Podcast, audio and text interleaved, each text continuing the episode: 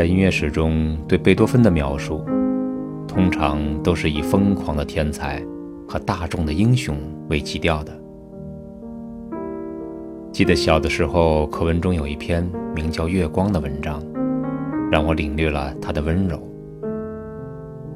长大了以后呢，听到命运的敲门声，体会到了一个人真的可以是非常的坚韧。所以有的时候，我静静地听他的慢板，尽管是那么的浪漫缠绵，可其中呢。却好像有着无法阻挡的雄辩，而他的快板并不是一味的炫技。如果你的倾听够宁静，你会发现他的张扬是一种突破极限的力量。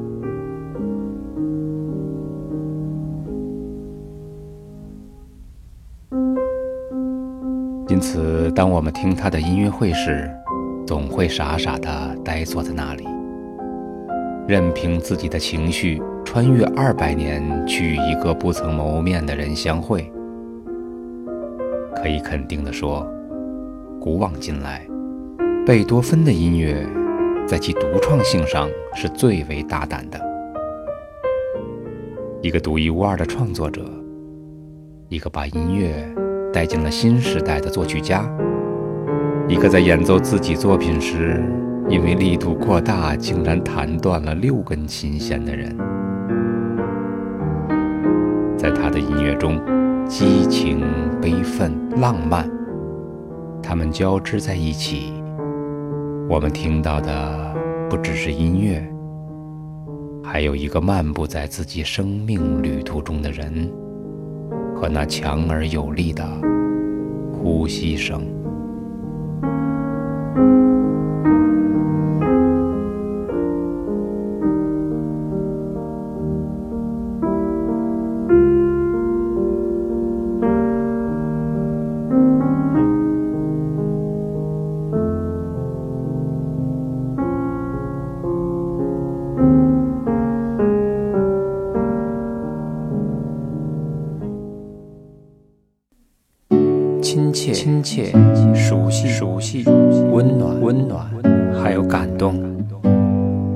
倾听，便有收获。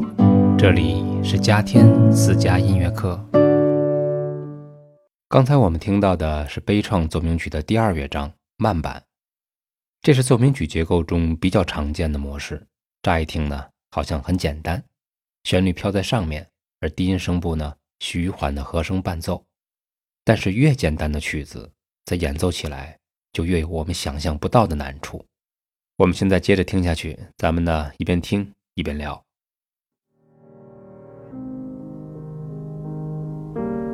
这个慢板大体上呢有三到四个声部，因为声部的交错对手指的协调能力是一个巨大的考验，所以我们现在听到的上面的主旋律，它之所以听起来那么的清晰。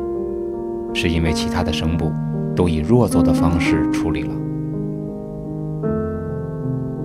我们感觉此刻的旋律像是踏着柔软的云，随风漂浮在天空中。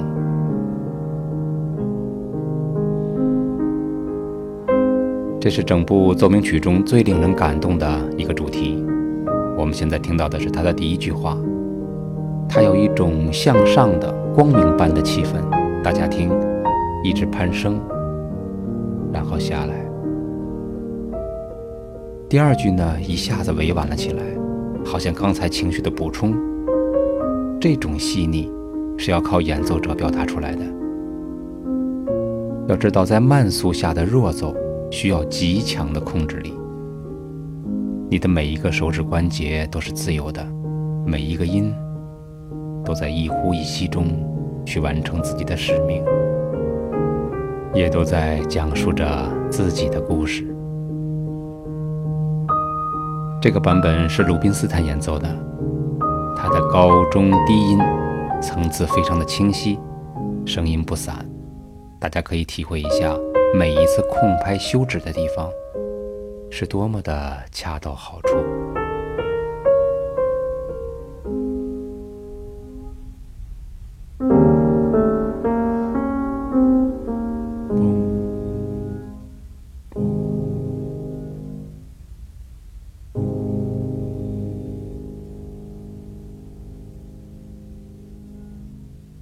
很精彩。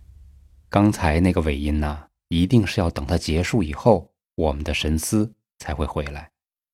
其实，相同量级的技术水平之下，听的呢，就是这百分之一秒的分寸的把握。在众多国际水准的演奏家里面，即便是技术狂人，也不怎么碰像贝多芬或者是巴赫这样的作品。就拿我们的郎朗来说吧，年轻、体力充沛、精气神十足，技术呢没得说。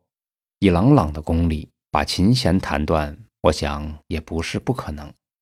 但是呢，他以及众多有着国际水准的青年演奏家，还是要找巴伦博伊姆去学习如何弹奏贝多芬。为什么呢？因为音乐绝不是体力上的事情。你说你每天练琴不低于十二个小时，二十年以后你就是音乐家了。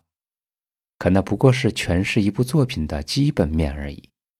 当第一个音符奏响的时候，真正的大师是可以听到最后一个音符的声音的。虽然这只是个比喻，但却是演奏者对音乐张力的理解。就好像孩子呱呱坠地的那一瞬间，命运之神就看到了他离开这个世界的那一刻。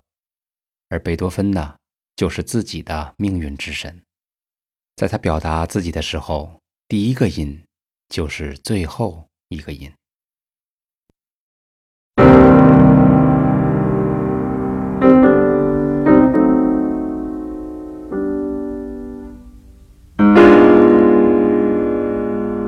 现在我们听到的是悲怆奏鸣曲第一乐章的引子部分。大家可以注意，一会儿旋律出来的时候，他的强奏之后，马上的弱了下来。现在仍然是影子部分，大家注意，强后面是，弱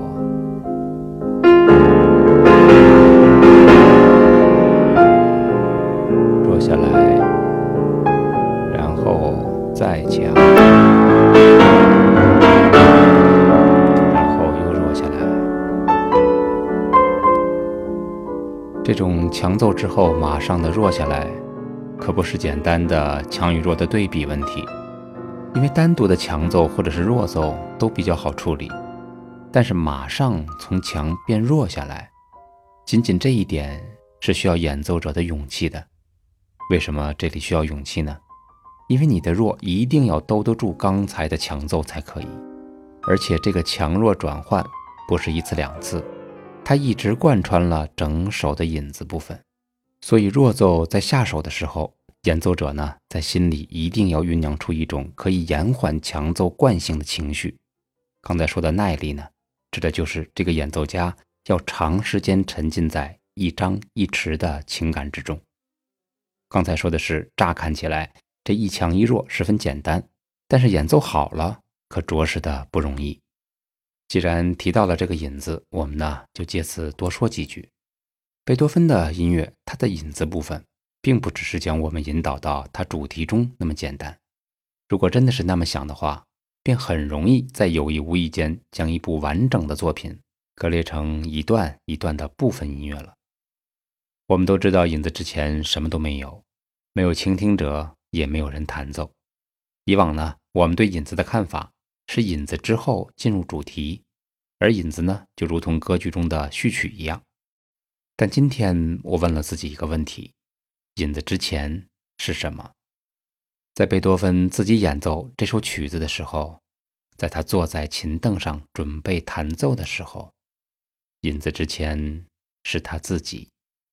所以音乐的主题绝不是由引子引出的，他早就坐在那里了，贯穿整首作品的。是从未间断的贝多芬式的气息，就好像我们以前聊过，休止符其实并不是什么都没有，那些没有声音的地方，恰恰是我们应该认真思考的地方。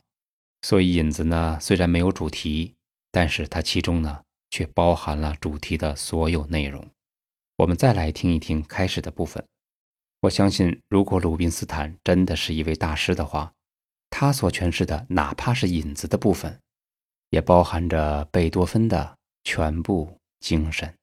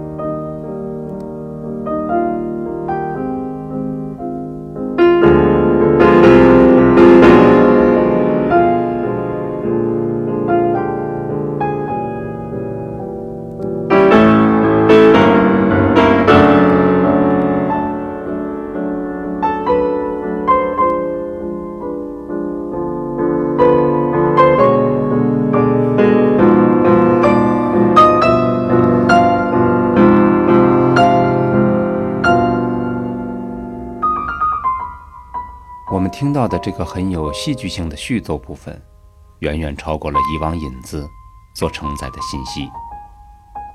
这首悲怆是贝多芬二十八岁左右的作品，那个时候呢，他已身患耳疾。最令人痛苦的是，生病这件事情要隐瞒起来才可以，因为如同一个眼盲的人不可能去绘画一样，当时的社会又怎么能够理解耳聋的人是个作曲家？还是个钢琴演奏家呢。这里需要说明一下的是，贝多芬最初进入维也纳的音乐圈是以钢琴演奏家为其主要身份的，所以他的钢琴作品最能表达他自己的情感。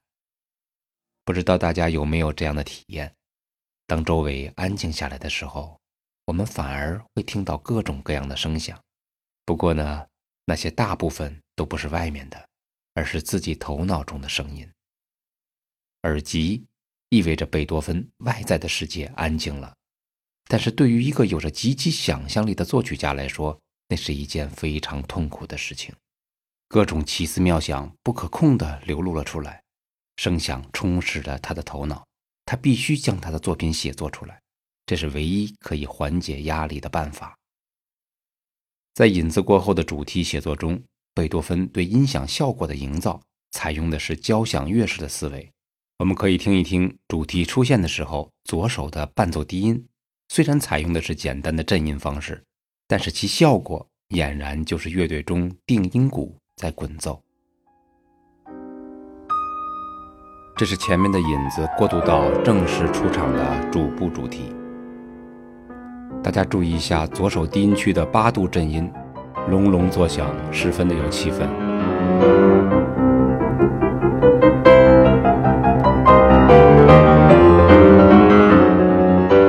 这种写作手法很简单，但是非常的有效果。大家再注意一下低音区的左手模拟的鼓声，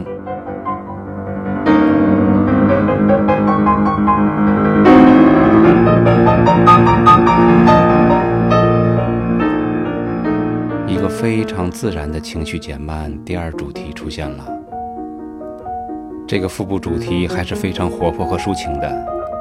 它的低音区和高音区一唱一和，十分的悠闲。低音区，然后高音区，低音区，高音区。需要说明的是，这里的高低音旋律都是用右手来完成的。左手在中音区弹奏的呢是稳定的节奏，而右手则采取的是跨越左手的方式，担当起了高低两种角色的独白。它的难度呢是中间虽然隔着左手中音演奏区域，但是右手跨越速度必须要快，而且必须要稳定，高低音旋律线条衔接要没有任何的痕迹，如同在一条没有间断的旋律中进行的一样。我们再来听一听副部主题的这个部分。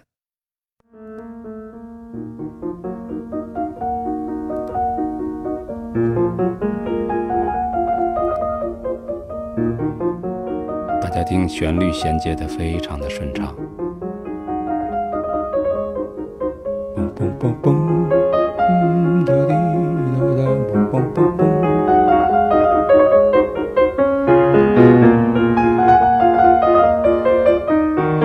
在城市部的这两个主题中，贝多芬使用的都是小调。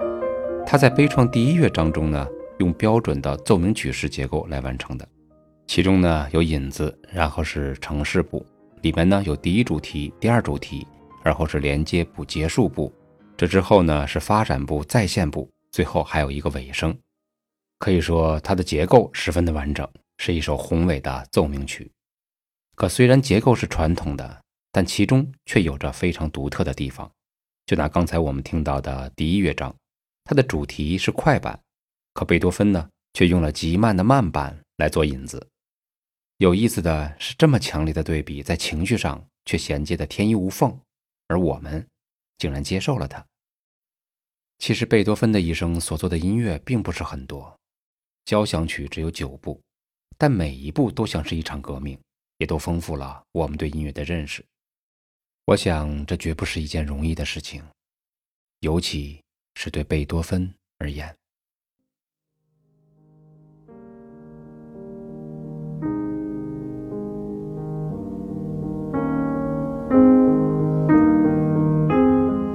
在贝多芬二十多岁的时候，日渐恶化的耳鸣，使他逐渐失去了聆听外面世界的能力。他几乎终止了钢琴家的生涯，因为他不能再衡量摁下去的琴键力度应该有多大。这对于一个演奏家来说是灾难性的，所有的感受只能在心里酝酿。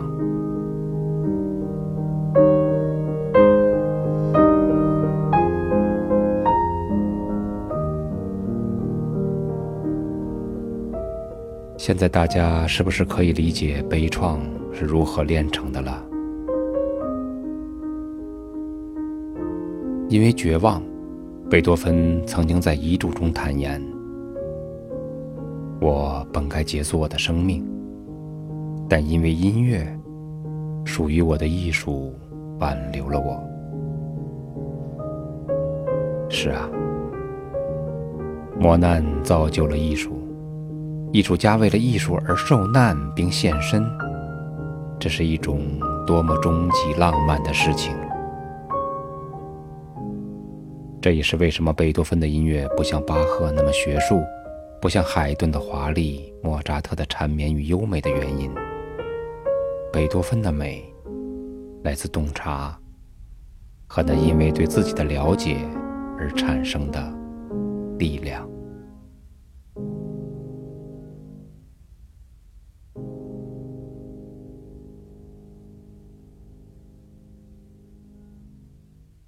好，这里是十分钟听懂古典音乐，我是嘉天，我们下期再见。